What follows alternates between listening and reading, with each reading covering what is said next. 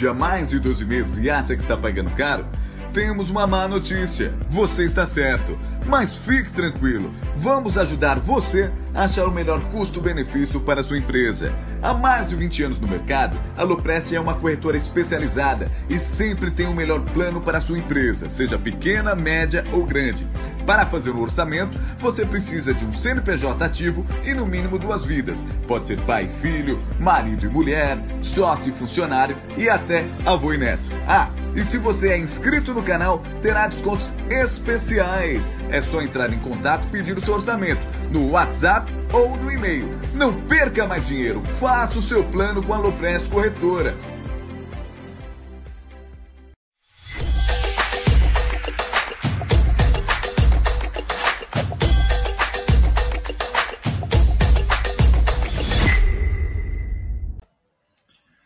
Muito boa noite, senhoras e senhores. Família Palmeiras, já estamos no ar. Não hackeamos o canal Amit 1914. Fique tranquilo você na sua casa. Isso não é uma invasão. Não estamos roubando o canal de ninguém. Mas hoje é a folga daqueles que aqui todos os dias vêm informar vocês e debater sobre a Sociedade Esportiva Palmeiras. Hoje o Aldão vai lamber a caixinha do azulzinho para entrar novamente na atividade amorosa em seu lar. Um abraço para o Aldão, para o Gé e para o Bruneira. O Leozinho Barbieri tem uma missão padrinho de casamento no fim de semana aí, então ele está no ensaio do casamento, uma coisa que eu já não imaginaria ver né, no ano de 2022, o ensaio do casamento é algo que me pegou um pouco. Mas um abraço também para o Léo Barbieri, que hoje não vai poder estar tá aqui. O Palestra está no ar e a gente precisa, para continuar com esse programa aqui, para também ter mais palmeirenses assistindo, do seu like. Deixa o seu like, deixa o seu comentário. Hoje o comentário da galera vai ter voz aqui no Amit.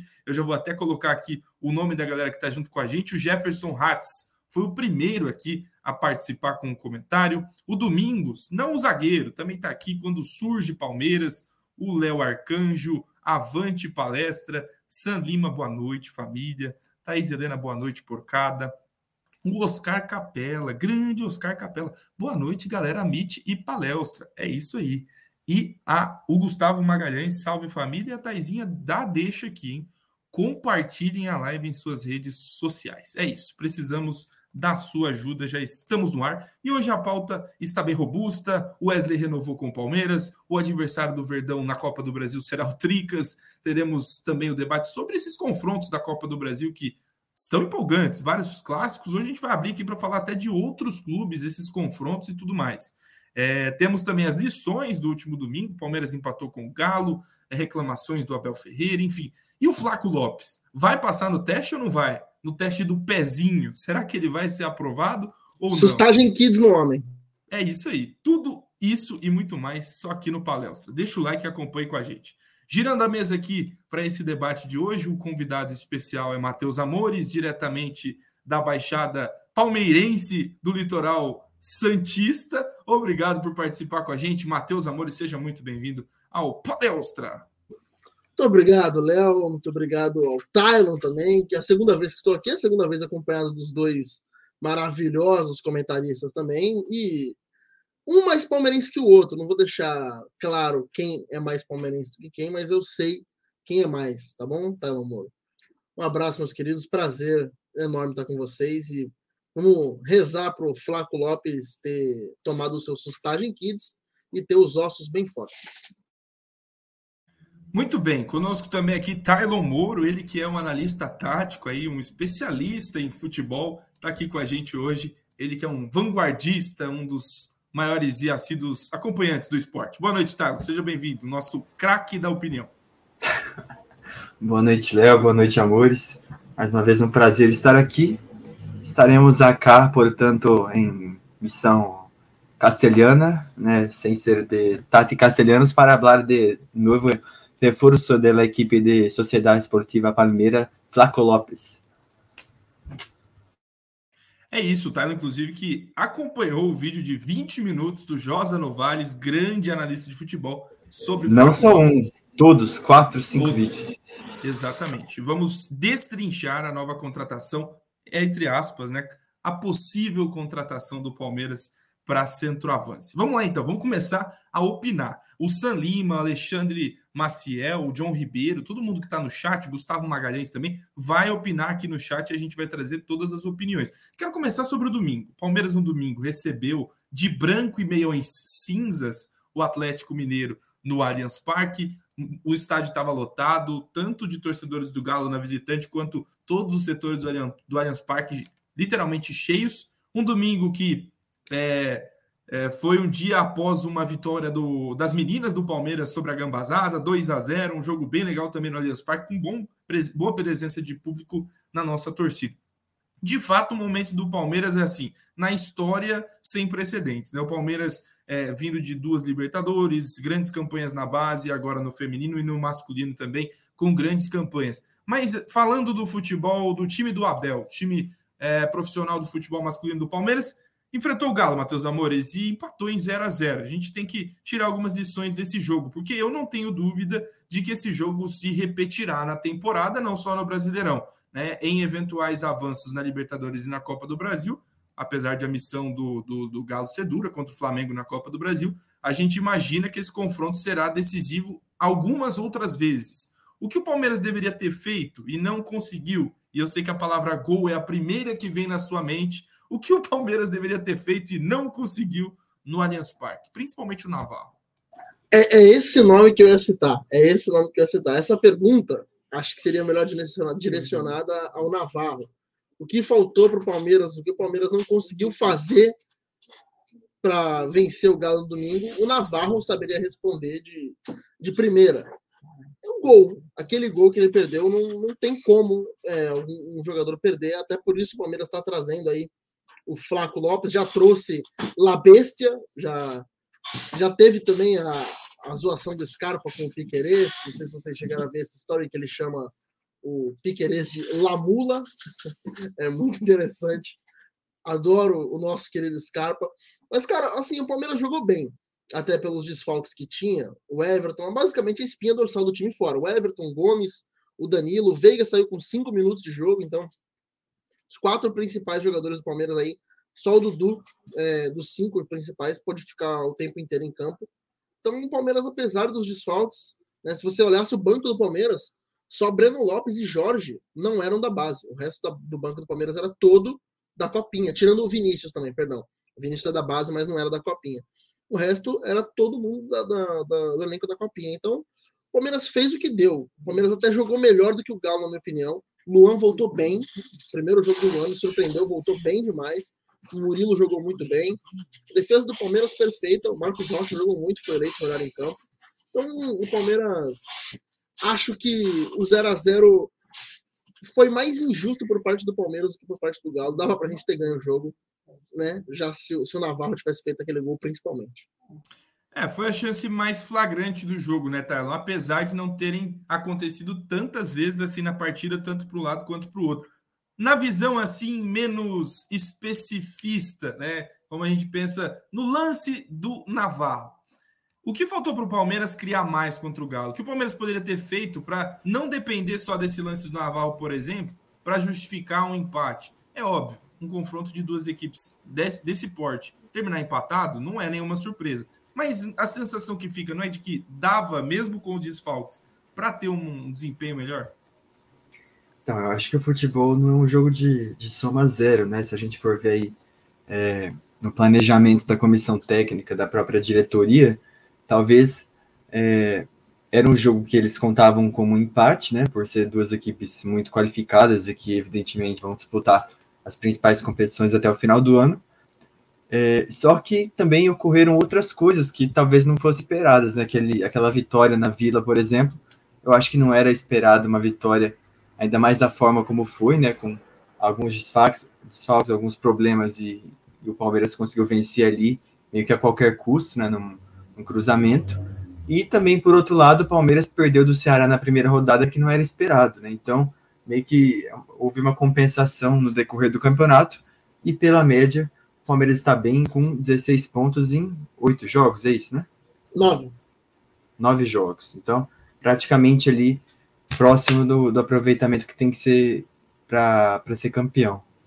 E se a gente for falar do jogo também, não, não é um jogo de soma zero, porque os dois times tinham, evidentemente, desfalques. O Palmeiras, eu acho que mais desfalcado ainda, né? Por, por todos que estavam nas seleções e também pelo Veiga que saiu é, aos cinco minutos de jogo. Isso prejudicou bastante o time, mas é, uma qualidade aí, um ponto forte da equipe do Abel no domingo foi neutralizar praticamente o Hulk, né? É, durante quase todo o jogo. Então, o principal nome do Atlético Mineiro, que muitas vezes carrega o time mesmo em atuações um pouco inconstantes e irregulares, não teve ele praticamente nenhuma chance de finalizar o gol, que é sua principal característica. O Nath também é, ficou ali no, no bolso, né? E estava literalmente.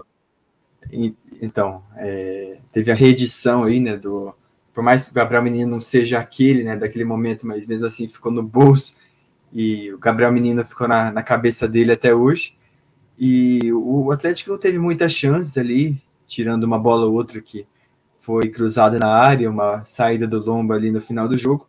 E o Palmeiras teve ali três, quatro chances, não claríssimas, mas que poderia ter feito gol, né? Seja com o Rony, naquele voleio, com o próprio Dudu, e a principal delas, essa assim clara, né? Que faltou muita qualidade também, muita cabeça para o Navarro para ter finalizado por cima do goleiro Everson. Então é um jogo ali que poderia ter sido decidido no detalhe, mas eu acho que o empate ficou de bom tamanho e também é, acho que foi, assim, de certa forma, justo para o que foi o jogo e as estratégias. O jogo que foi muito mais, assim, de perna, né, do que de cabeça, eu acho. Ainda mais sem o Danilo, sem o Veiga. Palmeiras muitas vezes ficou com aquela bola atravessada, indo de um lado para o outro. Né, jogo de, de trocação, sem que alguém parasse ali e pensasse um pouco. Então, dentro do, da realidade, do contexto do jogo, é, creio que dificilmente teria sido diferente. Legal. É, pessoal, tem muita gente chegando com a gente, mais de 300 pessoas, só nesses primeiros minutos de live, isso é muito legal. Então deixa o like, apoie o Palmeiras, apoie o Amit, mande um super chat, mande a sua contribuição para que a gente também siga crescendo. Se torne membro do canal, seja membro do Amit e ganhe aí é, desconto na Porcolândia, seja membro do grupo do WhatsApp, tudo aí no YouTube para você é, poder aproveitar. Peço o like de vocês e a gente vai continuar falando ainda da repercussão desse jogo contra o Galo, mas daqui a pouco vamos falar de Wesley renovando, vamos falar da baita atitude do Luan, grande atitude do Luan com os meninos da base e vamos falar também do Flaco Lopes e do sorteio da Copa do Brasil. Mas antes, Matheus Amores, antes eu quero abrir espaço aqui para Abel Ferreira, que Abel Ferreira soltou os cachorros em cima de Wilton Pereira Sampaio depois do jogo.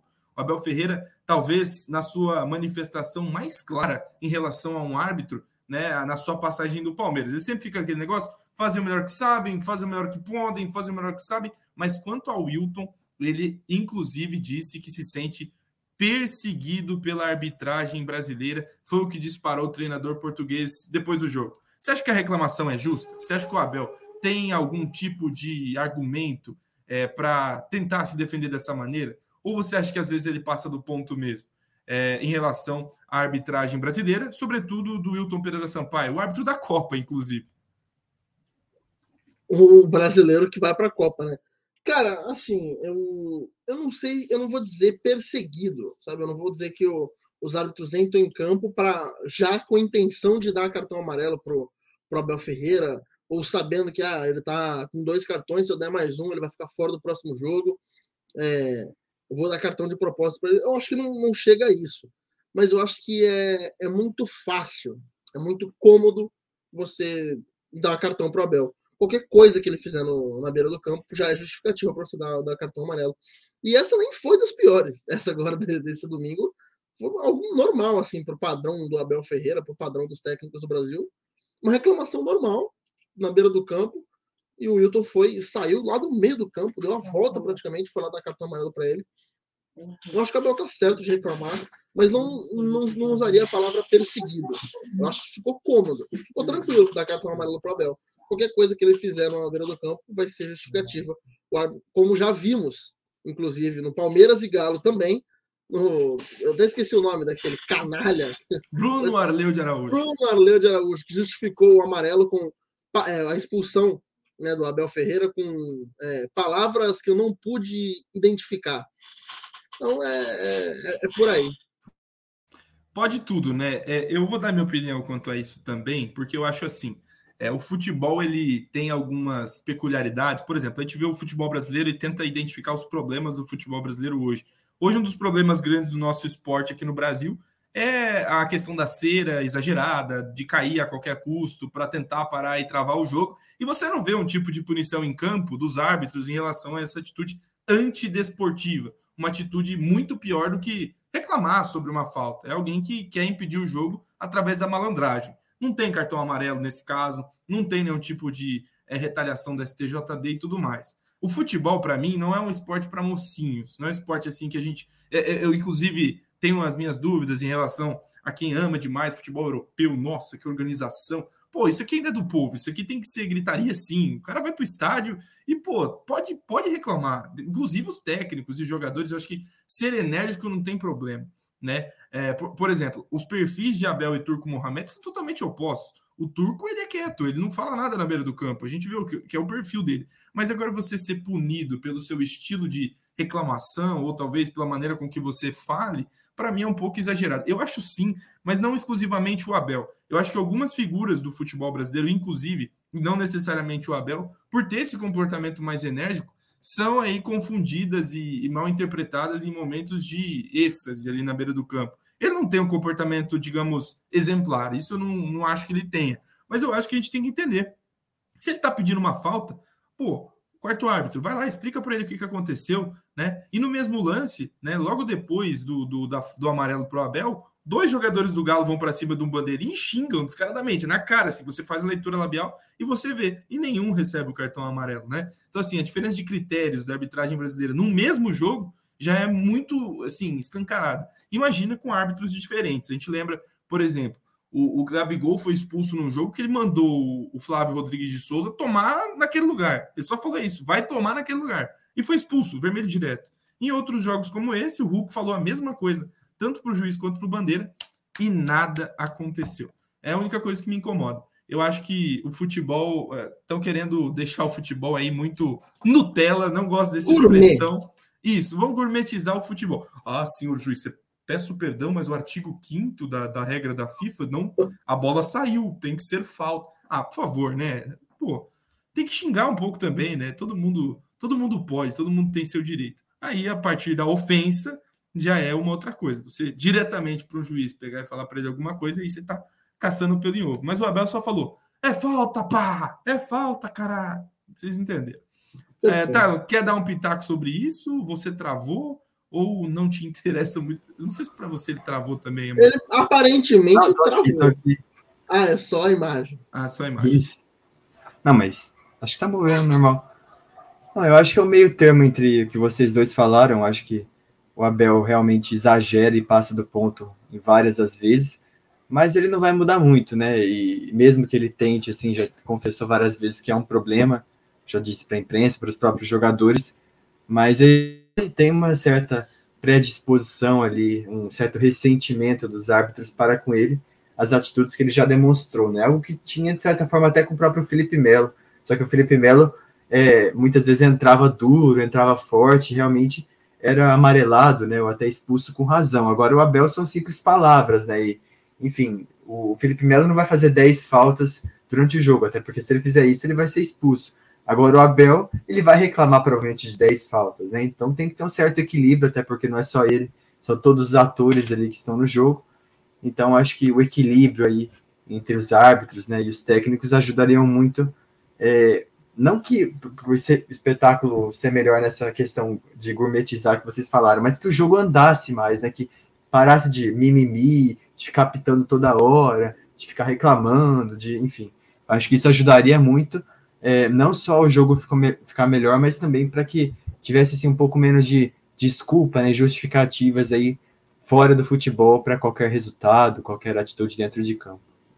É isso, só para dar um exemplo. Quando você está aí na vida e alguém começa a gritar com você, reclamar de alguma coisa, a maneira como eu ajo, eu sigo, cara. Eu prefiro ignorar isso. Eu, eu acho que a arbitragem tinha que ser assim um pouco também. Tem um cara gritando, ah, é falta, é falta.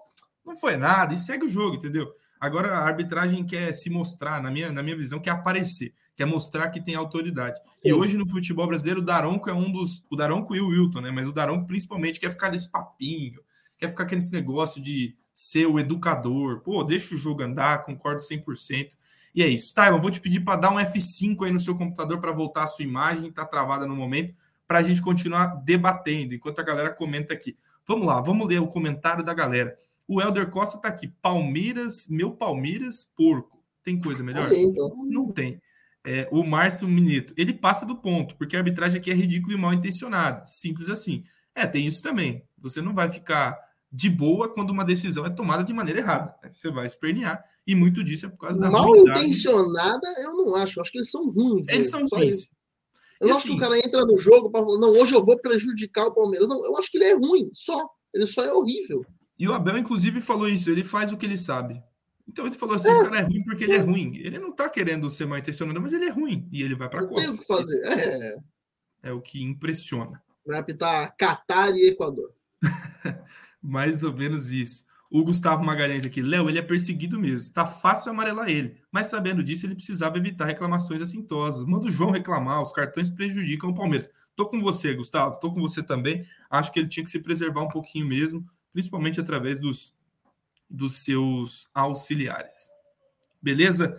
Vamos continuar então com a nossa pauta? Enquanto isso, quero pedir o seu like mais uma vez. Deixa o seu like aí pra gente Vamos. Ô, amor, você consegue pegar aí o número de likes que a gente tá? Dá uma ajuda aí para mim. Estamos com 325. Ah, não, gente. 480 pessoas, quase 500 nesse momento. E 300 e pouco like? Ô, louco. A conta louco. não tá batendo. Não tá batendo. Deixa o seu like e aproveite para se inscrever no canal Amit 1914. Dia 12 de junho, dia da paixão palmeirense, tem uma surpresa incrível nos canais Amit, Tifose e Web Rádio Verdão. É isso mesmo, dia 12, o dia da paixão palmeirense.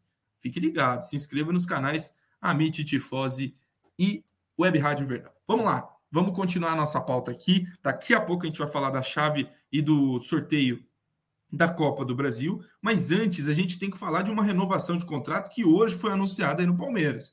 O Wesley, o Wesley, ele mesmo, um atacante de lado do Palmeiras, um cara velocista, bom driblador, mas que tem seus altos e baixos na passagem pelo Palmeiras. Foi muito importante em diversos momentos, se lesionou num momento muito bom da carreira dele, voltou nas finais da Copa do Brasil que o Palmeiras ganhou do Grêmio, e aí ficou naquele vai vem, engrena, não engrena. A volta do Dudu, inclusive, aí já tira ele mais ainda de cenário, mas o Palmeiras entendeu que era importante renovar com Wesley.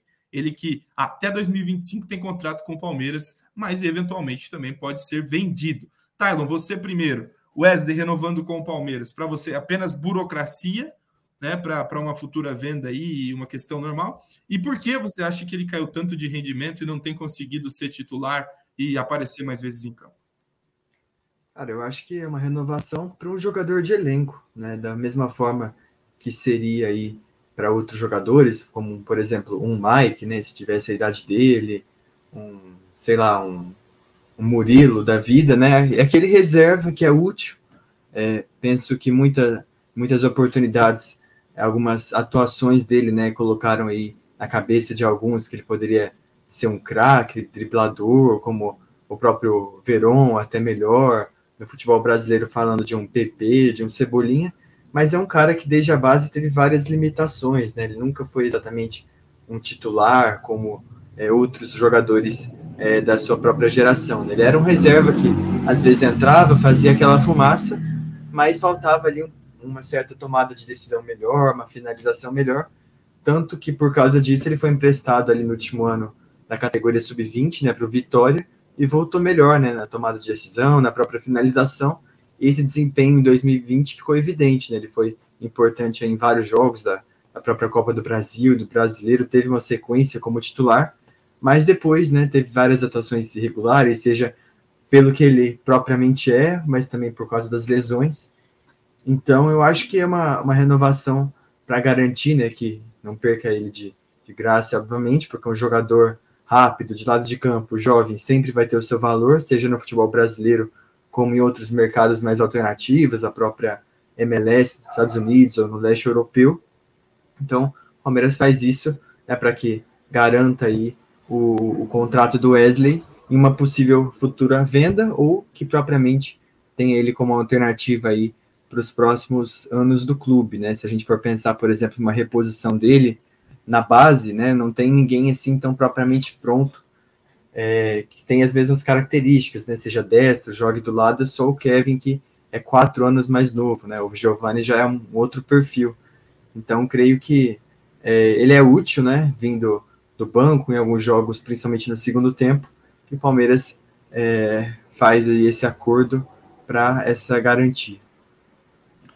Legal. O Juan Vieira aqui fala que gosta do futebol do Wesley. Eu gosto muito também, viu, Matheus Amores? Inclusive, eu sinto falta dele em momentos importantes dos nossos jogos, porque geralmente ele entra ali no final, ou o Palmeiras está ganhando, ele tem que jogar muito atrás, sem poder é, fazer ali é, o drible curto, que para mim é um dos melhores fundamentos dele. E, enfim, sinto falta do Wesley mais vezes em campo. O Palmeiras aí que gosta de usar o Gustavo Scarpa lá pelo lado esquerdo eu acho que o Wesley poderia muito mais vezes ser utilizado naquela posição, disputando posição, inclusive, com o Verón, que para mim é assim, é mais jogador do que o Wesley, mas no momento não sei se está tão diferente a, a, produção dos dois. É, então, eu acho o Wesley eu acho que ele pode ser utilizado, mas não acredito que dessa, dessa forma titular, assim, na posição do Gustavo Scarpa, ele não consegue fazer o que o Scarpa faz.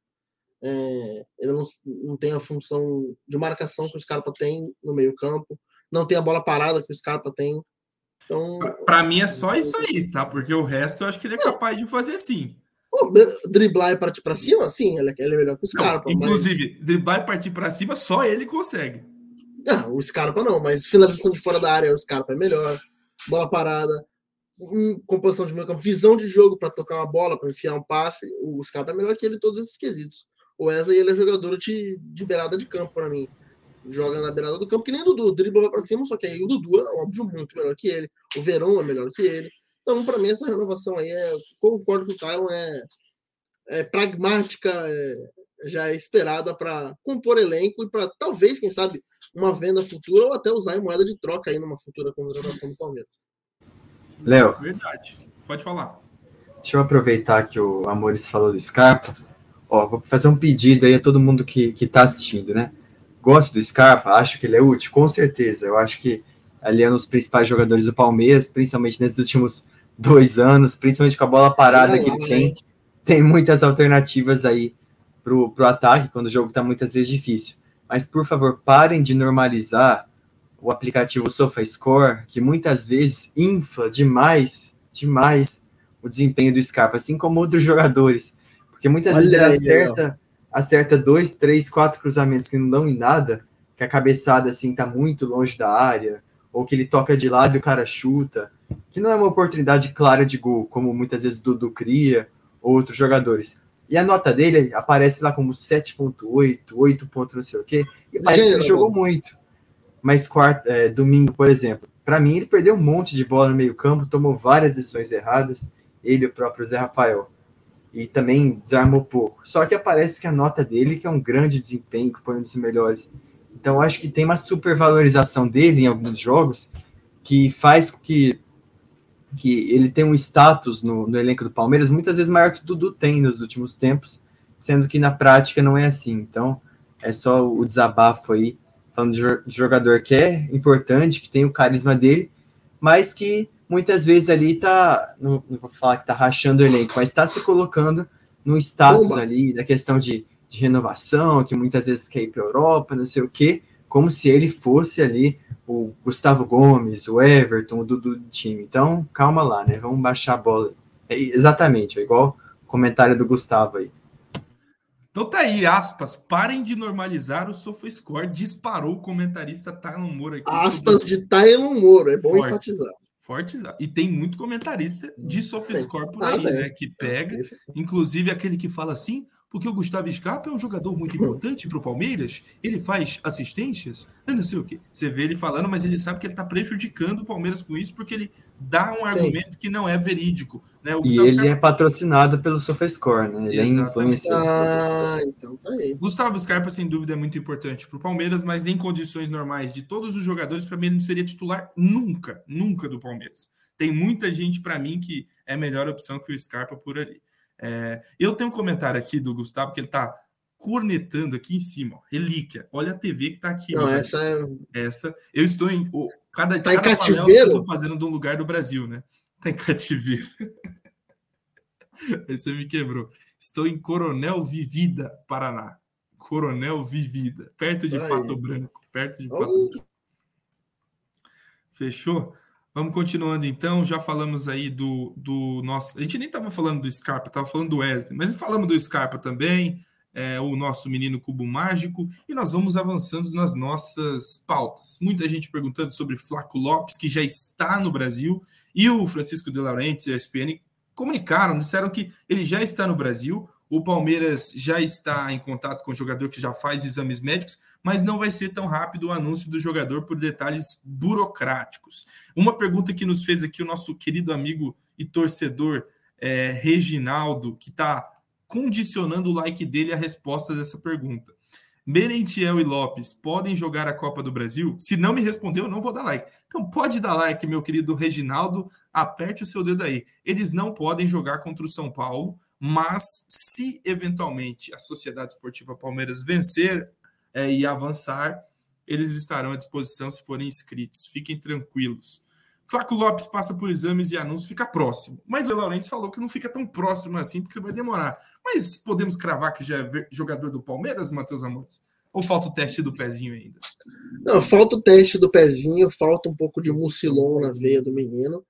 Mas assim, é, eu não vou, não, não vou ser eu que vou cravar você, você que, que, o Flaco Lopes é jogador do Palmeiras. Até teve um cara que cravou que o Dudu era jogador do Corinthians em 2015. E desde não, peraí, você, tá, você tá pipocando. Você tá não, ele sumiu da Globo. O cara não tem mais emprego. O cara tá vivendo de, de renda na internet. Eu não. Eu não Pô, mas não você vou. não é da Globo. Você eu nem comecei a minha carreira. Não, mas eu não, nem comecei minha carreira no jornalismo ainda. Então, então eu vou ó, cravar. Eu não tenho nada a perder. Flávio Lopes pode é, sim. Ele é jogador do Palmeiras, será anunciado na próxima semana. Só falta assinar. Isso, só falta o detalhe. Tá bom. E agora nós vamos, obviamente, depois desse momento folclórico sobre o Flávio Lopes, ouvir a voz da opinião, da experiência e da análise tática. O que esse centroavante tem de diferente do que o Palmeiras tem no elenco, Taylor Moura, e o que ele pode agregar taticamente ao Palmeiras de Abel Ferreira. Olha que levantada que eu dei para você, agora é só cortar. É, o, o, medo do Amores, acho que é o medo do, do torcedor palmeirense, principalmente é, na última década, porque assim, hoje perder um reforço é muito fácil, né? Perdeu o José Lopes, perdeu o Huerta, perder não sei quem. Agora, 10 anos atrás, na draga que a gente tava, perder Ronaldinho Gaúcho, Thiago Neves, até o Martinucci, o Marcelo Moreno, pelo amor de Deus, assim, era o ano inteiro chorando, porque foi para pro, os Mulambo, foi pro Atlético Mineiro, foi pro Fluminense, foi não sei para quem. Então, né, hoje assim tá, tá até tranquilo se não der certo, mas enfim, tomara que venha. Eu acho que é um grande jogador aí com muito potencial. Demonstrou isso, né, nos últimos dois anos. Sempre teve bastante expectativa ali para falar igual o Rosa, o Rosa não, o Josa, da canteira do Lanús, né, que é muito Ufa. famosa. Mas é ótimo. Mas isso é como eu chamo ele na, na Argentina. É, é, um jogador que é muito versátil, né? Pode atuar ali como segundo atacante, também caindo pelo lado do campo, mas ele vem no Palmeiras, evidentemente, para ser o 9, né? O 9 de uma característica que o Abel já pede ali desde o ano passado para ser esse cara de movimentação fora da área, que sabe construir o jogo, né? Fazer tabelas ali por dentro, mas também tá ali dentro, né? Para cabecear, para finalizar jogadas. E eu acho que por conta disso, nessa característica dele, ele vai ser o cara mais completo ali para o ataque, né? O Navarro ainda está bastante verde, não vou, obviamente, é, desistir dele como jogador, talvez no Palmeiras não dê certo e tenha que vendê-lo, tenha que negociá-lo para alguma parte, mas ele pode ainda se tornar um bom jogador aí para a realidade local. Mas o José Lopes já chega com um status melhor, né? Um cara mais completo, talvez mais pronto para dar uma resposta até pelo preço, né, que ele vale, que ele custou ao Palmeiras e pelo hype aí de ser uma das principais promessas argentinas. Então, acho que o, Palmeiras tem muito a beneficiá-lo e também o contrário, nessa forma de jogar da equipe do Abel, né? Muitas vezes com Veiga entrando na área para finalizar, o José Lopes pode ser esse cara para tabelar, para abrir espaço para ele, algo que aí foi meio que é, inflado, né, como uma suposta função do Rony nos últimos tempos, mas também para finalizar jogadas que são criadas pelo lado do campo, né? O Dudu muitas vezes faz o drible ali para fora, cruza e não tem ninguém na área, seja para finalizar de cabeça ou para completar ali para o gol. É, jogando também ali pela esquerda com o Veron ou com o Scarpa, também tendem a, a ter bastante bolas ali para o Lopes finalizar. Então, acho que é uma contratação aí que, enfim, a Leila já disse que tinha medo de errar, de gastar muito dinheiro em um jogador desse e dar errado, mas era evidente que uma hora ou outra ia ter que fazer isso, né, até pela política de contratações recente do Palmeiras. Acho que ele se encaixa totalmente. A gente espera que dê esse retorno aí para que tudo dê bom. Muito bem, mais uma vez a opinião do Tyler Moura aí, que agora não quer nem aparecer na nossa tela. É, e agora está de volta. É, a gente ouviu aqui falar sobre o, o, o, nosso querido Lopes, que em breve será anunciado como centroavante 9 do Palmeiras. E, e eu lembrei aqui de uma notícia que saiu hoje, inclusive o Palmeiras joga nessa quinta-feira contra o Botafogo, e a notícia é de que o Rafael Veiga teve a lesão confirmada. Palmeiras confirmou a lesão do Veiga na coxa, motivo pelo qual ele saiu do jogo contra o Galo, e agora a gente vai ter que montar um Palmeiras para jogar com o Botafogo sem o Veiga. Eu imagino que o Abel dará a oportunidade mais uma vez no meio para o Gustavo Scarpa. Né? Os jogadores da seleção estão voltando, vamos contar de novo com o Gomes. O Gomes, acho que sim. É, Gomes, o Everton, o Danilo, o Atuesta. É, enfim, o Palmeiras estará 100% à disposição, exceto o Rafael Veiga. Vai fazer muita falta ou você acha que dá para ganhar do Botafogo sem o Veiga, com o Veiga? Enfim. Matheus Amores. Dá. Dá para ganhar do Botafogo sem o Veiga. Assim, uhum. pô, com todo o respeito do mundo ao Botafogo, que vai se tornar o maior clube do Brasil nos próximos cinco anos, aí, com bilhões de John Textor, comprando Messi, Cristiano Ronaldo, com todo o respeito ao, ao poderoso Botafogo, Dá para ganhar do Botafogo sem Veiga, sem, sem dois jogadores, se precisar. Dá para ganhar do Botafogo. É, e o Zé Rafael fica à disposição, então, também aí para esse jogo. A lesão dele não foi confirmada, foi só uma pancada, ele já vai estar tá disponível. Posso arriscar um negócio? Diga lá. Não, dá, não, é, não vou nem falar que dá para ganhar do Botafogo. Tem que ganhar do Botafogo. É, o Gustavo falando aqui, aposta que o Veiga volta contra o São Paulo. É, o José falando que o Gomes só depois do dia 15 ou 16. É, eu fiquei na dúvida mesmo sobre o retorno da seleção paraguaia. Não sei o que estão fazendo por aí ainda é, nos amistosos e tudo mais, mas sem dúvida. Danilo e o Everton. Estão vendendo Moamba, né? Estarão de volta ao Palmeiras. Dois jogadores ex. Ex o quê? Importantíssimos, espetaculares. Né? Eu ia falar isso. Eu esqueci no meio da palavra o que eu ia falar de complemento. Esse, falei excelentes. Excelentes, né? excepcionais, espetaculares. Vamos lá, então, falar do assunto do dia. Hoje tivemos o sorteio da Copa do Brasil, fase oitavas de final.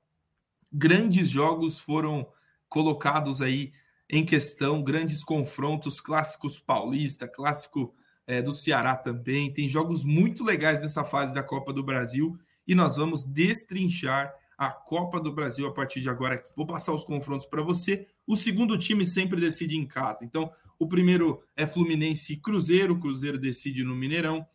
Atlético Mineiro e Flamengo. O Flamengo decide no Maracanã. Não é em casa, mas é no Maracanã. É, o, a Gambazada vai é, receber no primeiro jogo o Santos. A decisão é na Vila Belmiro. É, o Tricas recebe no primeiro jogo o Palmeiras. O Verdão fará o jogo, o segundo jogo em casa. O Palmeiras vai decidir no Allianz Parque mais uma vez. Inclusive, é um, é um confronto que vai se repetir três vezes em sequência, praticamente, porque tem um jogo do Campeonato Brasileiro no Morumbi também, dias antes do, do jogo da Copa do Brasil. Bahia Atlético Paranaense, Atlético Goianiense e Goiás, mais um clássico. Fortaleza e Ceará, mais um clássico. América Mineiro e Botafogo, mais um jogo aí interessante de Série A para a gente destrinchar. Telo Moro, Respire fundo, vamos falar de Palmeiras. O adversário é o São Paulo mais uma vez. Já vencemos esse ano, já perdemos também esse ano. Uma das últimas derrotas do Palmeiras é o Ceará e a outra é o São Paulo, né? No jogo de ida do Campeonato Paulista. Eu acho que a gente podia ter tido mais sorte. Eu acho que o Palmeiras poderia ter pego um adversário mais acessível. Trata de um clássico. É, o Palmeiras é favorito para o jogo contra o São Paulo? Você imagina que o confronto tenha claramente um favorito? Você está levantando essa para colocar aqui no, no TP, é favoritaço, crava o comentarista, né? Mas acho que sem dúvida nenhuma é favorito, todo mundo sabe disso. Até os próprios é, tricas, né, confessaram estar com um pouco de receio no, no Twitter. É, por tudo que o Palmeiras fez, né, nesse ano, se você for falar das derrotas, é primeiro jogo da final do Paulista, que foda-se também, não importa, vencemos 4 a 0 depois é o Ceará, né, que foi um ponto fora da curva, e o poderoso Chelsea, né?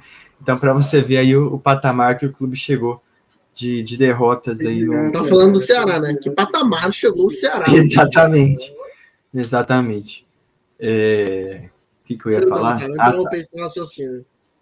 Mas, enfim, eu acho que é um jogo que tá longe de, de ser fácil ali, do, dos possíveis confrontos, talvez é, só o, o, o Flamengo né, e o Atlético Mineiro que seriam é, mais difíceis, né, até pela, pelo atual momento do campeonato, o próprio a própria Gambazada, apesar de ser líder, a gente sabe que está em um futebol longe de ser convincente, a gente já demonstrou isso em vários momentos, né, em várias vitórias esse ano.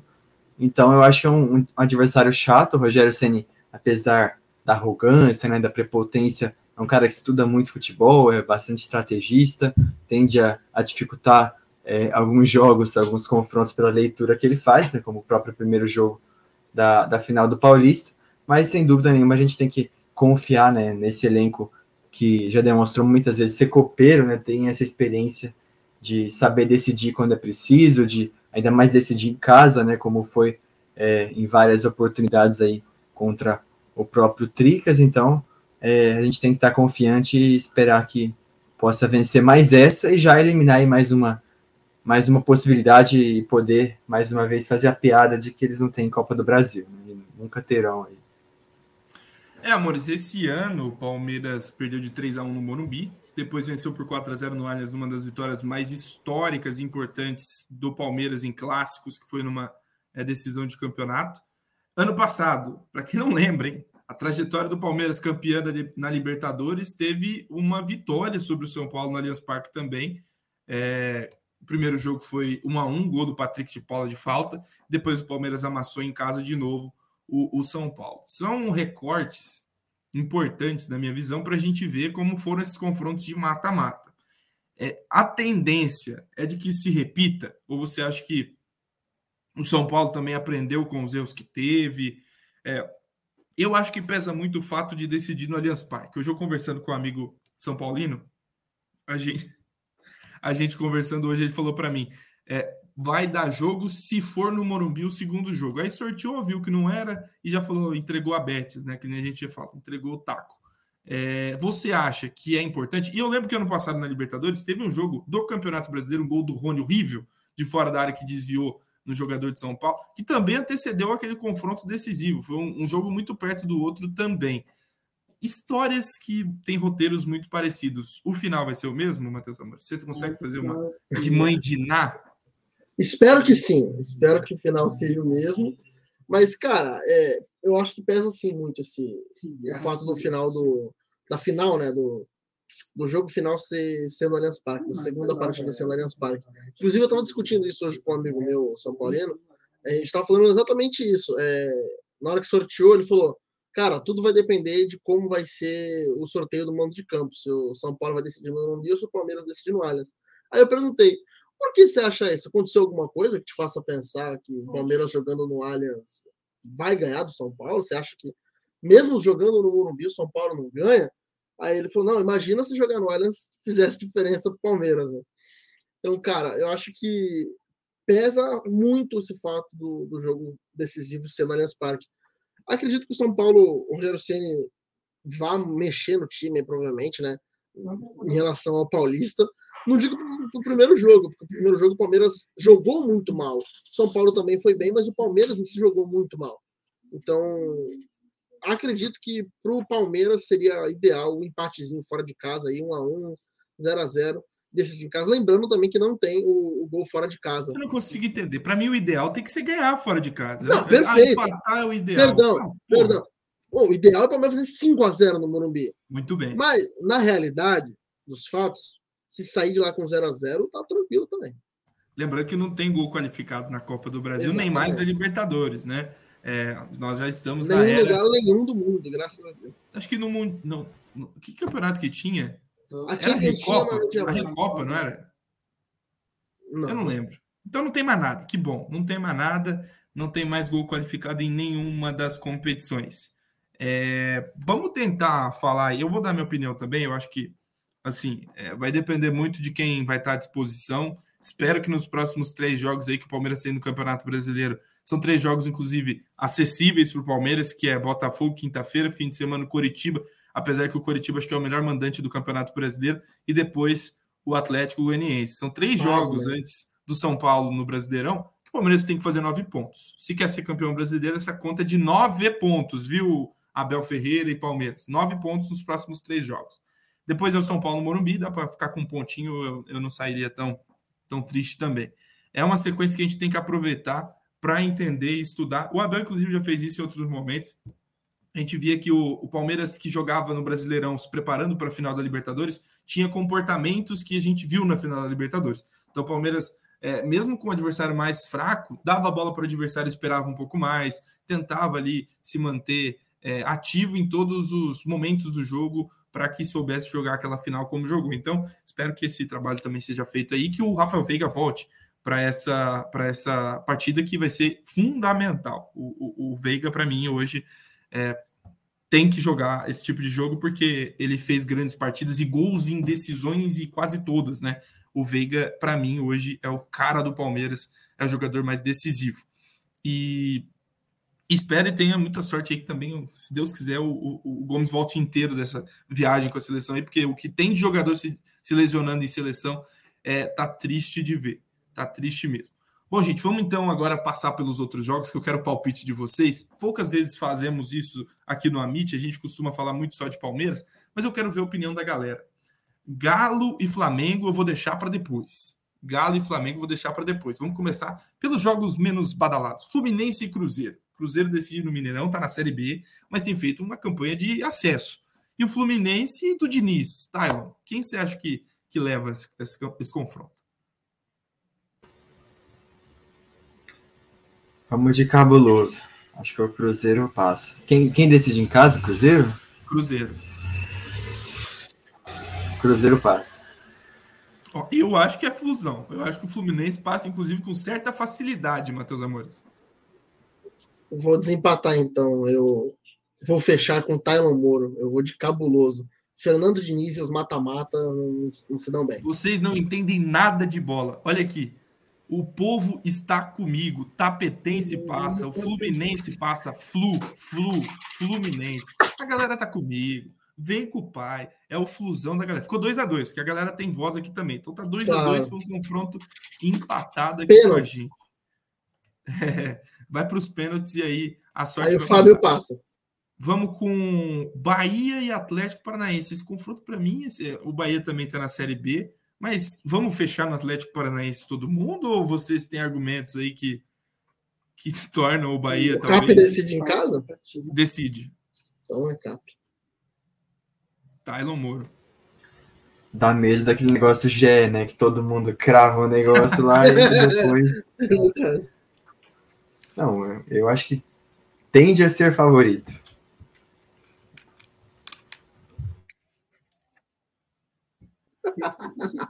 tô, tô, travando aqui, agora eu voltei. É, Voltou, a galera falando voltou. aqui em Felipão, Felipão na cabeça. É, é isso aí, é. gente. É o Atlético Paranaense, vai passar e não tem jeito, né? É, vamos lá, já temos o, o Fluminense e o Cruzeiro empatados, temos o Atlético Paranaense classificado e um clássico goiano, clássico de Goiás. Atlético Goianiense e Goiás. O Goiás decide em casa, apesar que é tudo em casa lá em Goiânia. Matheus Amores. Quem passa desse confronto que para mim é o mais equilibrado? É para mim, olha o que eu tô falando. É o mais equilibrado da Copa do Brasil. Por baixo, né? Não, tudo bem. Equilíbrio não significa qualidade.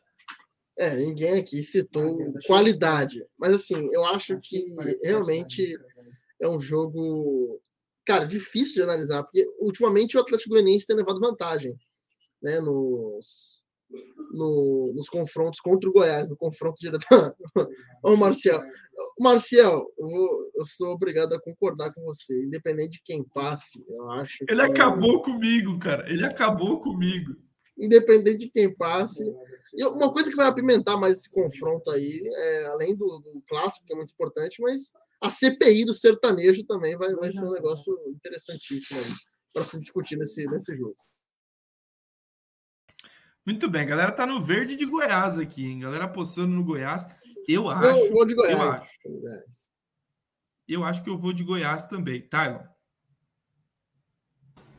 Cara, não faço a menor ideia de como estão os dois times. Eu acho que o elenco do Atlético é um pouquinho melhor, né? Lembra que tem o Jorginho, o lateral Dudu, Baralhas, então vamos de Atlético Goianiense. Um... Isso é o melhor, aí acabou, hein? Não, mas vamos de vamos de Dragão, mandando um abraço para o nosso querido jogador de rugby, João Pedro Bolzan.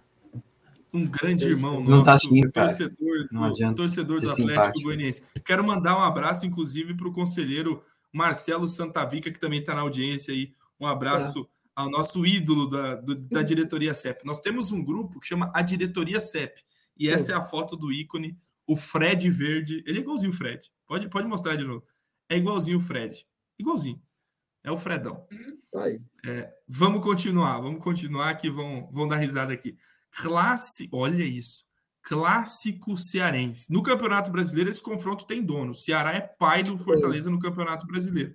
Mas, mas, para mim, o Fortaleza não está na posição do Brasileirão que coincide com o seu futebol. Fortaleza joga muito mais bola do que lanterna de Campeonato Brasileiro.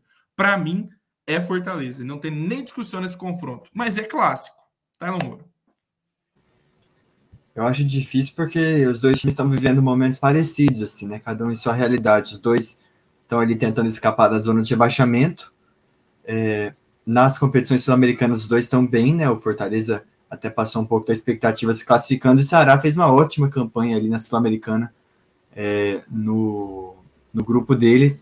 Tudo bem que o Ceará jogou contra equipes tribais aí da, Latino, da Latinoamérica, mas eu acho que o Fortaleza passa, apesar de um bom trabalho até aqui do Dorival Júnior, que vai durar mais ou menos até agosto, quando vai Não, ser eliminado. O Dorival é muito bom técnico. Gosto do Dorival Júnior. Mas vai cair, cara. A gente está no Brasil. Não vai cair. Não vai. Assim, olha o Campeonato Brasileiro. Tem times que estão fazendo uns pontos agora, tipo o Havaí. O Havaí não, não, não consigo entender o que o Havaí faz no Campeonato Brasileiro, tanto ponto. O Curitiba, cara. O melhor mandante do Campeonato Brasileiro, pelo amor de Deus. O Cuiabá. O Cuiabá. Vamos com calma. Matheus Amores, Fortaleza ou Ceará? Eu vou fechar com Leandro Pisci, Fortaleza. Com o sagrado e monstruoso Lucas Lima. Também. Galera do chat totalmente leão do PC. Vamos para o próximo, diz o Paulo Batista. Todo mundo não tanto faz também aqui, que não, não liga muito para esse confronto. Eu vou oh. para o pior ainda, hein?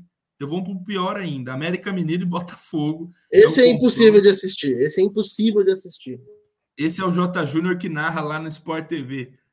É um jogo para o J Júnior. da noite. É um jogo que vem antes do Galo e Flamengo. Isso, isso. Palmeiras e São Paulo, sete da noite. Tu fica ali assistindo. Ou vai ser aquele jogo da, da quinta-feira às 21h30. Quinta, Ninguém... 21h30. Só tem esse jogo. a decisão Ele desse passa jogo... no Facebook, né? No, no, Copa do Brasil, não. não mas vai ser no Amazon, né? Provavelmente. Nossa. O Botafogo decide no Engenhão, Tyler. Quem passa nessa possante decisão? Os coelhos do Mancini para mim, para mim, os fervorosos de Luiz Castro. Matheus Amores, a decisão é sua. Os chifrudos de Erisson. Botafogo, então, para nós, passou aqui, mas a galera torce para o América Mineiro por causa do Jailson, e eu não vou discordar de vocês, mas Jamais. o América Mineiro é muito esquisito. Para mim, essa é a essa palavra. É a palavra. Essa é a palavra. é um time que eu não sei muito bem o que esperar. Lembro que com o Lisca nos deu um trabalhaço, muito mais trabalho do que o próprio é, Grêmio para na Copa do Brasil que a gente ganhou com o Abel Ferreira. O gol Exato. de Luiz Adriano que nos salvou lá no, no estádio. O América eliminou quem, né? Ah. Quem que o América eliminou? Alguém pode falar para nós? E eu lembro que ainda falaram que a gente pegou uma chave fácil. Falei, chave que... fácil. Por que será? É bem é sorte, né? Sorte. É sorte. Exatamente. Pior que você acredita no que você está falando. Mas vamos seguir aqui, vamos falar dos confrontos mais importantes, vamos dizer assim, da Copa do Brasil nesse momento. Para nós já falamos do nosso Palmeiras, então o confronto mais importante já foi. E agora nós vamos falar de. Eita, pega carro bateu aqui, mas está tudo pegou, bem. Aí pegou. É, vocês ouviram? Vamos falar de Gambazada e Santos. Decisão é na Vila Belmiro, Matheus Amores. Você que está aí mais perto da torcida do Santos, qual foi a sensação com esse sorteio?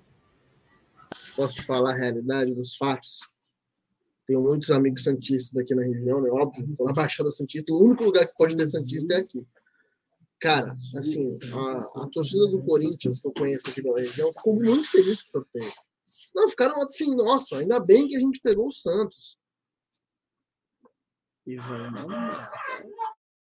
O final, o final ficou inaudível. Fala de Perdão, novo. Vão mamar. O Santástico vai dentro. Tyler, eu acho que vai ser a primeira grande decepção do Corinthians. Não, primeira não, segunda grande decepção da temporada vai ser, para mim, é, cair pro, pro Santos na Copa do Brasil. Eu, apo, eu vou apostar dinheiro no Santos. Sem dúvida, vou fazer. Não, estaremos todos fechados com Fabian Bustos, né? Já para para nave desabar, né? Literalmente aí. Eu acho que o trabalho do, do VP apesar de ser líder, né, momentaneamente do campeonato, é o tal da, da vaca na árvore, né? O time com muita crise interna, o William querendo sair, Roger Guedes brigado, não sei o quê, mas tá ganhando jogos, mas enfim, acredito aí no, no Bustos, até porque o Santos tem, tem sido um time muito chato de vencer. Acompanhei os últimos três jogos e, enfim, tem Léo Batistão, os caras ali meio aleatórios, mas o time ataca forte, surpreende.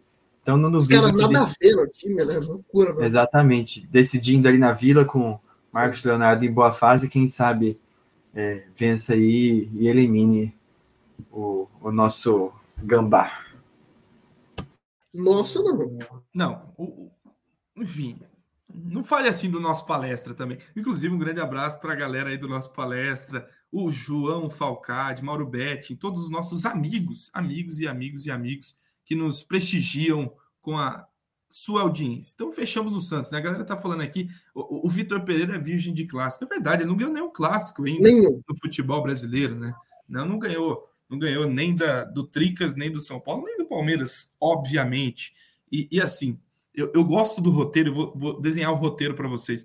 O, tá. o, Santos ganhando do Corinthians, ganhando da Gambazada, e aí o, o, o, seu amigo, todo mundo tem um amigo corintiano, vai falar que não tem, né? É, é inimigo, mas é aquela pessoa que se convive, que vai pegar e falar, não, a gente vai focar, agora a gente vai focar no Brasileirão. O nosso foco é o Brasileirão. E no final da temporada o Verde vai levantar o caneco dos dois e vai, Léo. e, vai e não vai ter jeito. Pode falar. Põe o um comentário do Robson ali na tela, por favor, nos últimos. Ó, vocês não acham ruim vocês não acham que é ruim os gambás ser eliminados agora? Meu amigo, eu quero que eles se fodam em qualquer momento. Se for para eles serem é, 17 e a gente cair em 16 em qualquer porra, eu quero que eles se fodam em qualquer momento. Independente aí é, do que acontecer. Se vai vir um, o Messias treinar ele, se vai vir Jesus Cristo, se vai vir o Messi para o Corinthians depois do, do, da eliminação, mas eu quero que eles se fodam e eles vão se foder aí, se Deus quiser. Amém. E depois tem o Boca. Logo depois, logo depois tem o Boca Juniors, que Acabou. também. Acabou. Vão ter, eles vão ter só o Brasileirão na temporada. O Vitor Pereira vai embora. Eles Demitido. vão contratar, eles vão contratar o Osmar Loss e vão ficar eles vão ficar em oitavo no Campeonato Brasileiro, vão classificar para a pré-Libertadores do ano que vem e vão cair na pré-Libertadores do ano que vem. Tá desenhado. Tá desenhado. Esse vou é o cobrar. roteiro deles e eles vão falir porque daí tá todo mundo é, com contrato longo, todo mundo com, com, com um salário alto, é, vão começar a atrasar a parcela de novo da caixa e tal. E vai ser aquela risadaria que a gente já está acostumado. Maravilha, coisa boa. É isso aí, gente. Está definido e eu fecho esse roteiro muito fácil com vocês, porque é disso que a gente vive, é isso que a gente quer também. É, último confronto que a gente guardou aqui, para mim, não é o mais equilibrado, porque eu acho que hoje tem um favorito claro para esse confronto, no momento, principalmente, mas talvez o Flamengo tenha pego o pior time possível, que foi o Galo, e vice-versa, né? É, até o Galo também. Acho que o Palmeiras seria pior para os dois, obviamente, mas é um confronto de gigantes ali que na temporada já vai colocar um dos dois em crise. Para mim, esse é o ponto. Um dos dois desse confronto vai sair em crise, vai sair com problemas. É, um já tá. A gente está acostumado a ver no futebol brasileiro. Um já tá. Pode sair da crise vencendo e pode se afundar ainda mais perdendo. Tyler, tem favorito para você? Então, é até algo que acho que eu li no, no Twitter do nosso João Pedro Lourenço. Ele falou que o bom das oitavas de, de final da, da Copa do Brasil que metade dos times não sai em crise, né? Seja porque perderam, mas principalmente porque perderam ali para o rival, um grande rival competitivo ali, vão sair em crise. E isso que é o divertido, né? Espero que não seja a gente, pelo amor de Deus. E, e vamos, vamos rezar. Eu acho que o Atlético é favorito, né? Até porque é, demonstrou mais aí né, no ano de 2022 até o momento.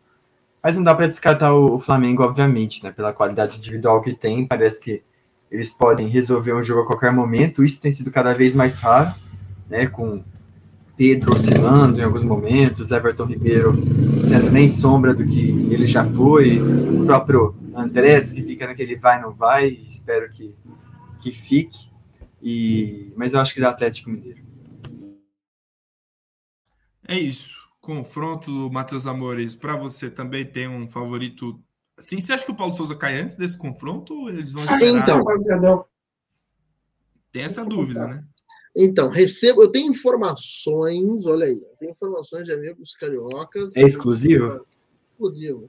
Exclusivo. Amigos, exclusivo, que se não vencer, o Flamengo, se o Flamengo não vencer o Bragantino amanhã, o Paulo Souza nem dá entrevista. Essa é a informação que eu tenho. Oh, louco. Não dá nem entrevista. Isso é bom, vestiário. Não sei se é bom. Esse é o problema. Eu não sei se é bom. Talvez eu até torça para ganhar, para continuar. Porque assim, qual que vai ser a diferença se um ganhar do Bragantino amanhã? É, se ganhar do Bragantino amanhã, qual vai ser a diferença no trabalho? Já, o trabalho já não deu certo, já tá errado. Ah, mas não, se ganhar do Bragantino ele fica. Então que fique. 1x0 pro Flamengo, toma aquele golzinho no último segundo, 1x1. Ah, jogou bem. Não, peraí, peraí. A galera tem uma galera aqui no chat que eu respeito muito sempre. Hum. O José Antônio e o Janderson Rocha estão bravos que a gente falou de Jesus no meio. Mas Jorge Jesus, gente, que tá lá no Fenerbahçe. Jorge Jesus. Ele não, ele não vai salvar o Flamengo. Jorge Jesus. Uhum. Ah, mas a gente falou de Deus. João de Deus, o auxiliar do Jorge Jesus, também não vai salvar o Flamengo. Então, hum. fiquem tranquilos que não falamos de maneira pejorativa, falamos não, literalmente não. Dos, dos personagens. Profissionais, dos profissionais Isso. do futebol, Jorge Jesus e João de Deus. E eu me acabei no comentário aqui do Leandro, falando que o Goiabá vai ganhar do Corinthians. o Goiaba vai ganhar do Curica hoje. Eu não fiquei rindo aqui por muito tempo. Ah, Leandro. Agora, agora ah, sim, agora sim, agora sim, falando do, do Pai Celestial. Que Deus te abençoe, meu. E foi uma ótima, um ótimo. Eu, por que, que tem jogo hoje? Esse jogo vale pro Cartola? Não vale pro Cartola. Entrei desesperado no meu também, tentando olhar, mas não, não vale. Entendi, entendi. Então daqui, daqui a pouco, daqui meia hora a gente meia tem que secar. Eu nem sabia que tinha jogo. Eu sabia que tinha jogo do Goiaba, Goiaba. com Cortina hoje. É, é isso aí. É, vamos aqui para a galera aqui do, do nosso chat, Gustavo, eu, ó, cirúrgico. Não sei por que toda essa neura. O Paulo Souza tem feito um grande trabalho. Para mim, é fica Paulo Souza. Fica Paulo Souza. Fica Paulo Souza. Fica Paulo Souza. Já tô que nem o Germano Farid. Farid Germano Filho. Fica Paulo Souza. É isso aí. O Gerson Lopes, fica Paulo Souza. Vamos puxar um fica Paulo Souza né, Hashtag fica Paulo Souza. Vamos puxar um, um é, todo aí. mundo. É isso aí fica Paulo Souza. Simples. Fica Paulão. É isso, Márcio Mineto. Fica Paulão. É o que a gente pede, é o que a gente quer. E aí eles já pensam no Cuca, né? Já estão falando em Cuca, e o Cuca já alfinetou pra caramba, falou: como é que eles pensam em um técnico se não existe um projeto e se tem um treinador trabalhando? É, é a fala do Cuca por lá também, que não tá. Deixem o Mister trabalhar. Deixem o Mister. É isso, é isso. É, e agora o Cuiabá tem um Mister também. É, exatamente. o ex-treinador do Atlético Paranaense. Beleza. É, muito bem. Temos mais assuntos? Vamos falar só então, vamos colocar aqui na tela. Eu vou compartilhar com vocês a publicação do Luan. Eu achei fantástico essa atitude do Luan. Ah, Luan legal. que sofreu muito aí depois do Campeonato Mundial, que ele obviamente teve problemas tanto físicos, né, que ele sofreu uma lesão, quanto aí de, de emocional mesmo, por ter de novo ter, ter sido aí talvez o jogador que protagonizou o momento mais decisivo contra o Palmeiras no jogo. Não foi culpa dele, todo mundo sabe disso, foi uma fatalidade, mas o jogador sente, é um momento importante para ele e para o jogador. E segundo ele, é, o, os jogadores da base foram os que muito ajudaram a se recuperar. Foi com a base que ele treinou. Ele ficou por muito tempo jogando contra a galera da base e hoje ele pagou um almoço para todo mundo. Baita atitude, acho que isso fortalece o grupo e mais legal que a publicação são os comentários. Todos os jogadores da base olhando o Luan como referência e saudando esse personagem tão importante, né? Querendo ou não, ele é muito importante para o Palmeiras e para mim também é referência, Tylon Moro. Luan Fraldão, ídolo da Sociedade Esportiva Palmeiras. Essa a, a manchete. Eu acho que se você entrar lá na Wikipédia e na Sociedade Esportiva Palmeiras, vai estar até o Gustavo Scarpa, até o Rony como ídolo então, o Luan veio antes, Sim. ganhou ainda mais coisa, falhou em vários momentos, falhou, mas nunca deixou de treinar forte, de ser um cara de caráter, ser um cara exemplo ali pelas atitudes dele dentro e fora de campo, e melhorou muito aí, né, desde é, de 2020, acho que ele e o Gomes formam a melhor dupla de zaga do Brasil e, quiçá, da, da América Latina, então a gente espera que ele volte em alto nível, né, e vai ser muito importante aí, sem dúvida nenhuma, o meu, meu nomezinho ali curtindo a atitude dele. E, enfim, grande Luan. Tá lá. Hoje trouxe essa galera para almoçar comigo em forma de gratidão. Eles participaram de muitos treinamentos durante a minha recuperação e me ajudaram muito nos últimos meses. Estarei sempre na torcida por vocês, que são o futuro do Palmeiras. Muito obrigado, craques. Léo. Aplausos a Luan. Aplausos a Luan. Michel. Maravilha. É, você que é um especialista aí da base, né? Já fez vários programas sobre isso. Você pode nomear, por favor, cada um daqueles atletas? Claro. Enzo, Enzo, Enzo, Enzo, Enzo, Enzo, Enzo Guilherme, Enzo. Enzo Gabriel. Enzo Gabriel. São vários, deve ter uns cinco Enzos aí. Mentira. Esses jogadores aí, obviamente, eu não saberia nomear de, com tamanha facilidade, mas alguns a gente conhece e a gente vê e tem o prazer e o privilégio de viver a mesma geração, porque serão craques. Coloca isso na cabeça de todos vocês. Eu quero finalizar que eu esqueci um assunto, um assunto, um assuntinho aí que bombou, bombou ah. na live do André Hernan. O André Hernan fez uma live com o Rony Rústico. O Rony deixou a entender que na próxima, o próximo passo da carreira dele seria jogar na Europa. Ele Boa tem sorte. o sonho de jogar na Europa, tem o sonho de jogar. Lembrando que a Moldávia é na Europa, tem, tem, tem Sim, exatamente, Europa. exatamente. Não vou falar que não é, né? Mas a gente adora, teremos o prazer de transmitir. A gente adora o Rony Rusco, porque o César Menotti está na live. Outra coisa que Aí acabou complicou. de me quebrar aqui. Aí complicou. Aí...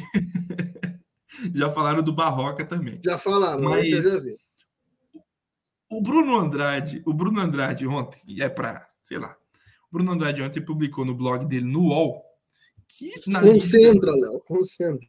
tá difícil. Que na lista de reforços do Ajax, o Rony estaria com o nome lá.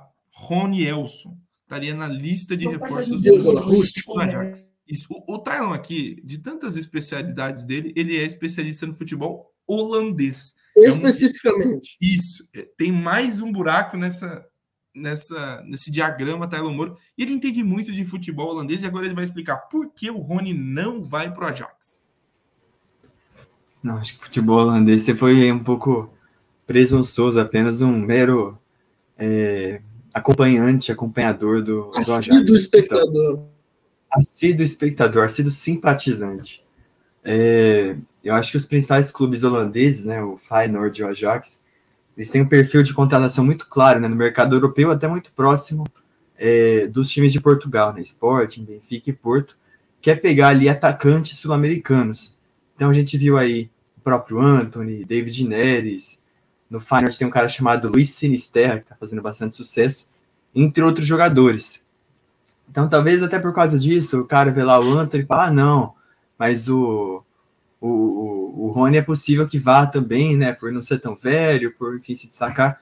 Mas eu acho que é um cara muito diferente, né? Do, do perfil do Ajax, do próprio Feyenoord, né? Que contratam jogadores sub-20, literalmente, com um potencial de revenda, né? De duas, três, quatro vezes mais, como já aconteceu em alguns casos. Então, por essa questão financeira, principalmente, é, do Rony não vai dar nem lucro, né? Posterior e principalmente na questão técnica e tática, ele é muito, mas muito é, distinto do perfil de contratação do Ajax, né? Um cara que não faz nenhum sentido assim na filosofia do clube, é, no sistema de jogo, é, enfim, para mim não, não, faz o menor sentido e é, claramente pode ser uma proposta de valorização de empresário, de algum dirigente, enfim.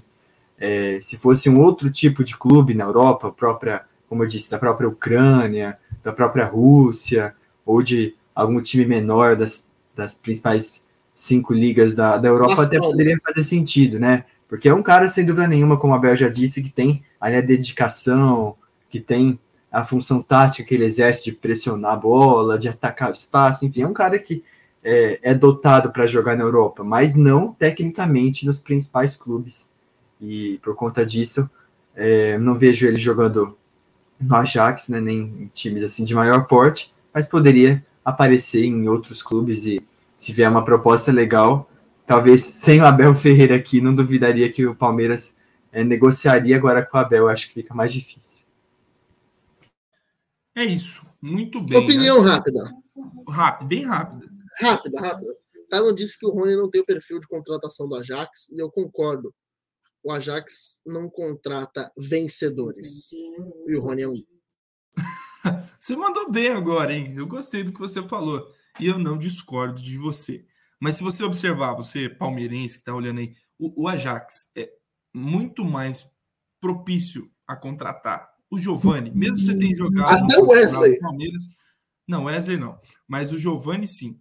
É, mais do, do, que o Rony. O Rony já tem uma idade maior, já não vai ter um potencial de revenda para o Ajax. Seria um fato assim super é, para mim, sei lá, maluco. Seria uma coisa bem Rony, bem Rony, bem nada Só seria bem aleatório, mano. Aleatório pra caramba. Tem uma pergunta aqui do internauta. O Palmeiras se passar na Copa do Brasil, tem definido o confronto das quartas ou é sorteio de novo? É sorteio de novo, viu, Hugo? Hugo Siqueira vai tirar de novo a bola do balaio, a bola do saco. Beleza?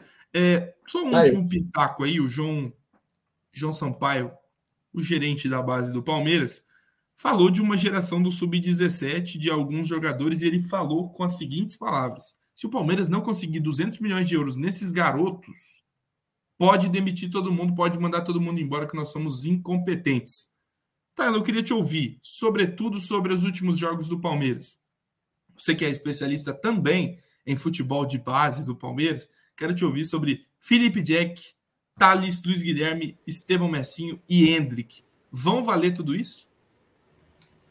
Vamos com calma, né? A gente tem que colocar cada um na sua devida prateleira.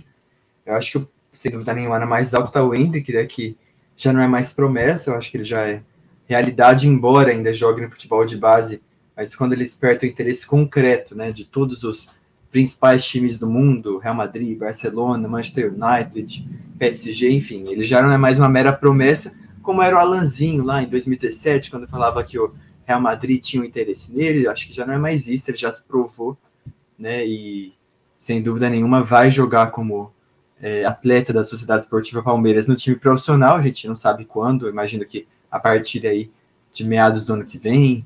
Então, ele, né, sem dúvida nenhuma, já é uma realidade e até pela cláusula dele, né, da multa lá de 60 milhões de euros no contrato, já fica evidente que aquilo é uma passagem né, para a Europa em, em, pouco tempo. Nicola disse que até os 18 anos ele fica no Brasil depois partiria. Infelizmente, eu acho que não deve ser muito diferente disso, né? Espero que ficasse até os 19, 20, mas a gente sabe como são as coisas.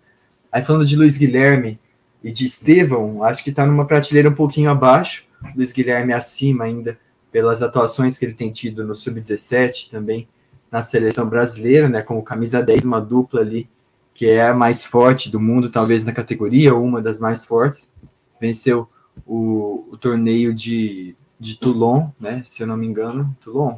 Esqueci o nome do, do torneio na França. E já é uma, uma realidade também. O, o Messinho já um pouco mais disso, um pouco abaixo disso. É, tem muita categoria, muito potencial. Lembra sem dúvida nenhuma o Messi jogando, mas ele ainda tem 16 anos, né? Então tem 15 anos, perdão. Então tem, também tem que ter um pouco de calma, porque a maturação física e psicológica demora bastante até que se prove, mas também é, tem muita habilidade. Agora, Figueiredo, Felipe Jack, a, o próprio goleiro César são jogadores de seleção brasileira, sub-15, sub-17, que vem aos poucos se afirmando. Acho que o Figueiredo é um grande meio-campista aí é, dessa safra, né, desse perfil que o Palmeiras revelou nos últimos anos, mas também a gente tem que ter calma para não deixar que o hype né, atrapalhe o desenvolvimento desses jogadores que muitas vezes, quando vão dar o passo à frente, né, vão subir um degrau na escada, tem algumas dificuldades ali para maturação e depois a gente se decepciona e coloca como se a culpa fosse exclusivamente deles, né, mas não também do entorno, das expectativas que a gente colocou, do próprio contexto. Então, é, é esse o panorama. Eu acho que um bilhão aí é um pouco também presunçoso, mas pensando ali que qualquer jogador né, que seja bom sai do Brasil hoje com 20, 30, 40 milhões de euros. Se eles atingirem o potencial deles, o Palmeiras pode ganhar muito dinheiro e pagar aí os 10% da dívida com a Crefisa. é, quem sabe vai abater a dívida e vai chegar na casa dos 120 milhões de reais, né? Porque não sai disso, parece que faz uma eternidade. Um abraço aí pro, pro nosso querido TV de Azul, Márcio Mineto, todo mundo que está aqui nos acompanhando.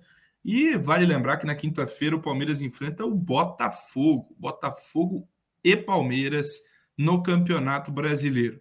Escalação ideal e palpite. Começo com Matheus Amores. Você no chat também comenta a sua escalação ideal para quinta-feira e o seu palpite. Quanto vai ser o jogo? Como vai ser essa partida para vocês na quinta-feira? E aí, Matheus Amores? Vamos lá. Escalação ideal. É, o Everton, Marcos Rocha, Luan, Murilo Piquerez. Luan Murilo Piquerez. Ai, ai. Danilo. Vazou, Zé Rafa... vazou, vazou. Danilo, Zé Rafael, se não tiver recuperado a tempo ainda, quiser poupar Danilo, Gabriel Menino, Scarpa, Dudu, Veron e Navarro. Acho que esse é o time. Dudu, Verão e Navarro, hein? Colocando o Verão sem o Rony. Ele que é um grande Sou fã. fã do Rony. Tylon, escalação ideal e palpite para o Palmeiras de Abel contra o Botafogo de, de Luiz 2 a 0. Castro. Fica claro aí o medo no olhar de Matheus Amores, que se ele, ele sabe que se ele escalasse o Rony, eu iria cornetar aqui e apresentar evitei, meus argumentos, meus sólidos argumentos. Discussões no grupo mais tarde. Mas eu escalaria com o Everton, Marcos Rocha, Gomes. Luan. Gomes não joga, né? Então, não, Murilo, Luan e, e, e Piquerez, que deu uma solidez defensiva aí, há muito aguardada na Sociedade Esportiva. Apesar de algum né, vareio aí do, do Ademir nos minutos iniciais, mas depois foi mais sólido. No meio-campo, espero que o Danilo esteja em condições. Danilo, Zé Rafael e infelizmente Scarpa, é, Dudu, Gabriel, Veron e Rony. Beleza. Palpite? Palpite um 2x1 um, com gol de Patrick de Paula. Aplaudido pela torcida. Espero que ele seja aplaudido pela torcida do Palmeiras. não, agora que não tá mais no Palmeiras, tem que aplaudir. Ah, pô. E, e deu uma força aí que, que tá sendo aí motivo de várias vaias, né, várias reclamações da torcida do Botafogo, mas a gente não pode esquecer tudo que ele fez pelo Palmeiras, foi importante em vários títulos aí, claro. 2020, 2021, já não é mais nosso BO, porque, enfim, se ele atrasar para o treino, se ele for para balada, se ele tiver preguiça, já não é nosso BO, mas a gente também depende aí que ele se valorize no Botafogo para uma eventual venda, então espero que ele dê a volta por cima aí, não só pela eventual venda, mas também pela pessoa dele, a gente não pode torcer aí contra o ser humano. Boa, beleza. É, eu tô vendo aqui o preço do ingresso e me surpreendi. Até agora, às 6 horas da tarde, o Palmeiras já tinha vendido 26.500 ingressos é, para o jogo diante do Botafogo. Um bom número. Quinta-feira, às 19 horas no Allianz Parque. Ainda tem aí dois dias para vendas, mas o ingresso mais barato é 100 reais. Porra, Leila, você também inventou uma mentirinha, né? Na época que você colocou os ingressos lá embaixo, né? Ah, o Palmeiras de todos, o Palmeiras popular, e mete o jogo a 100 o Paulista reais. É fácil, né? Então, aí é tranquilo, né? É, mas tem aí, o Gol Norte 100 reais é o ingresso mais barato e vai até os 170 reais na Central Oeste. Pelo menos na média não está tão caro quanto antes, que, que já foi no, no Central mais de 250 reais. Mas ainda assim é caro. Era jogo para ter o, o Allianz lotado. É, e eu já falei como faz essa conta, todo mundo sabe é, que era muito simples você proporcionar a, a quantidade de ingressos a um valor mais acessível, ao invés de ter 27 mil pessoas, ter 40. É simples, Leila, é simples, Palmeiras. E principalmente em ações aí perto do Dia dos Namorados, comprou ingresso, leva a namorada, comprou não sei o que, leva outra pessoa no outro jogo. Pô, sejam criativos também, vamos encher a nossa casa para que a gente consiga apoiar os comandados de Abel Ferreira. Para mim, é o mesmo time do Tylon e vou de 2 a 0 para o Palmeiras, é, com um gol de Gustavo Scarpa e um gol de Dudu. O Dudu precisa voltar a fazer gol, hein? Eu tô na bronca com o Dudu. O Dudu tá sendo pouco protagonista aí dos nossos jogos. Precisa melhorar. Vamos então às considerações finais. Foi bom estar aqui com vocês. Daqui nove minutos nós vamos torcer para o Cuiabá. Para o Cuiabá. Goiaba. O Goiaba. O Goiaba contra a Gambazada. É... Deixa eu ver aqui. Léo Arcanjo. É verdade que o Léo Lustosa foi no aeroporto. Lustrosa, foi para o aeroporto buscar e colocar o Flaco Lopes nas costas. Rapaz, eu iria, hein? Eu iria. Flaco Lopes será o melhor centroavante de atividade no Brasil em poucos meses. Em poucos meses ele já será o melhor centroavante. Não compactuo com as opiniões aqui preferidas. Tá, não precisa compactuar, mas precisa torcer, porque se isso acontecer. Isso sem dúvida. Será muito bom. A viúva do Rony, já. Talon, considerações finais diretamente de Maringá, no Paraná. É, só respondendo aí o comentário do Cristiano, se eu não me engano, Cristiano, que ele não entendeu infelizmente Scarpa, que infelizmente porque o Veiga machucou e deve desfalcar o Palmeiras por muito tempo, né, pelo menos aí por um mês. Então, é, enfim, o Veiga... Não, vou explicar. O Veiga é o principal jogador talvez do Brasil. esse ano de, de 2022, né? O cara que é muito importante aí batendo seus pênaltis também na, na armação do time. Também porque o, o Scarpa, vamos combinar que apesar do cubo mágico, é bem burrinho aí em algumas decisões, mas a perna esquerda dele faz a diferença e a gente espera que possa cobrar muitos escanteios na cabeça de José Lopes. Ele, ele flacou. Matheus Amores, considerações finais diretamente da cidade Palmeiras. Praia Grande. Praia Grande. Praia Grande, beleza. A outra cidade é do lado aqui, a cidade do rival. É, é na lado. Baixada Palmeirense. Isso, exatamente. Cara, é, consideração final é aquela leve zicada que eu dei no começo, mas eu, eu, eu vou tentar manter minha opinião forte aqui. Palmeiras tem que ganhar do Botafogo quinta. Não é que ah, pode, tem que ganhar do Botafogo quinta. E concordo com você quando você disse que na próxima sequência do Palmeiras aí são três jogos, nove pontos. Meu destaque final vai para cravada que o senhor Leonardo Lustosa deu na contratação de Flávio Lopes. Já afirmou que está contratado.